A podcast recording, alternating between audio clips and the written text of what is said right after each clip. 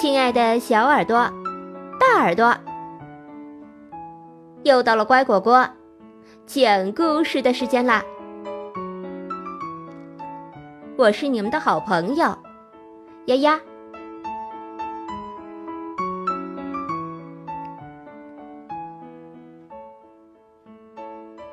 灶王爷，我们家。有一个大大的灶台，上面总是一刻不停的咕噜咕噜煮着香喷喷的饭菜。灶台的中间贴着一张大大的灶王爷，他总是睁着两只大大的眼睛。很奇怪，不论你走到哪儿。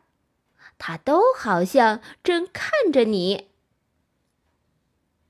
奶奶叫我去灶台上端菜，我刚用手指捏起一块，想放进嘴里。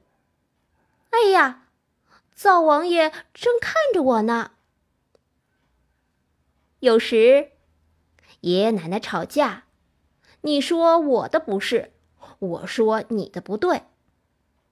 灶王爷斜着眼，谁对谁错，他心里可清楚了。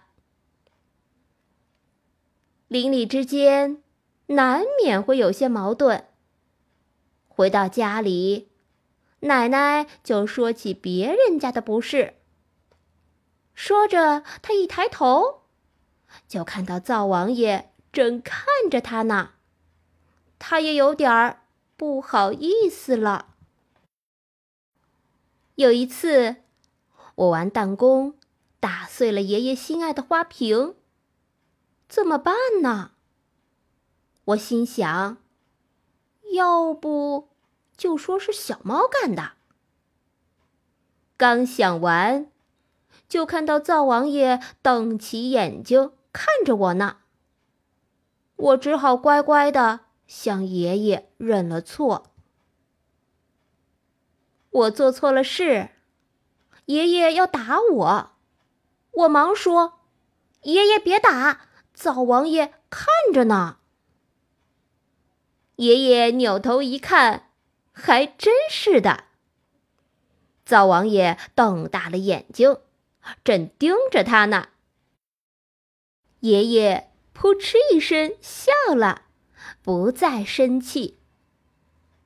有时我乱发脾气，又哭又闹，谁的话也不听。这时就会看到灶王爷瞪着俩眼，挺严肃的看着我。这么大了还闹，羞不羞啊？灶王爷也不是老是这么严厉。过节。全家一块儿吃饭时，他就会笑眯眯的看着我们。当然，也不会少了他的一份。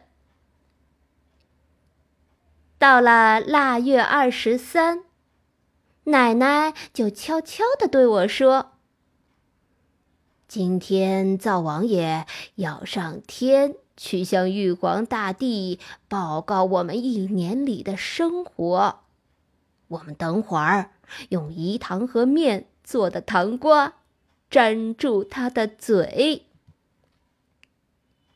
可是，这个鬼主意可瞒不住灶王爷。他斜着眼看着我们，他心知肚明。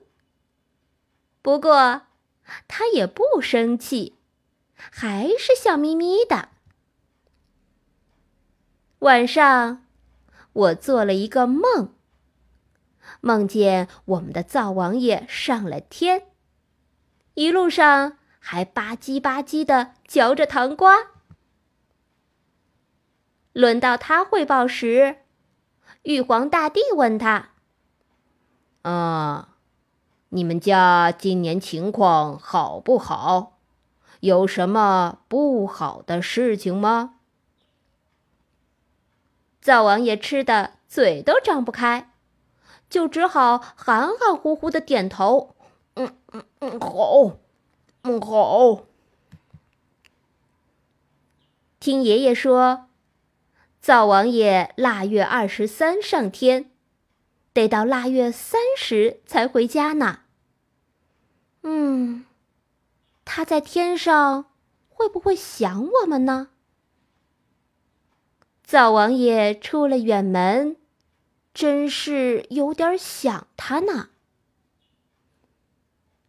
灶王爷虽然常常对我们摆出一副明察秋毫的样子，好像总要把我们做的错事报告给玉皇大帝。其实啊，他从心底里是爱着我们家的。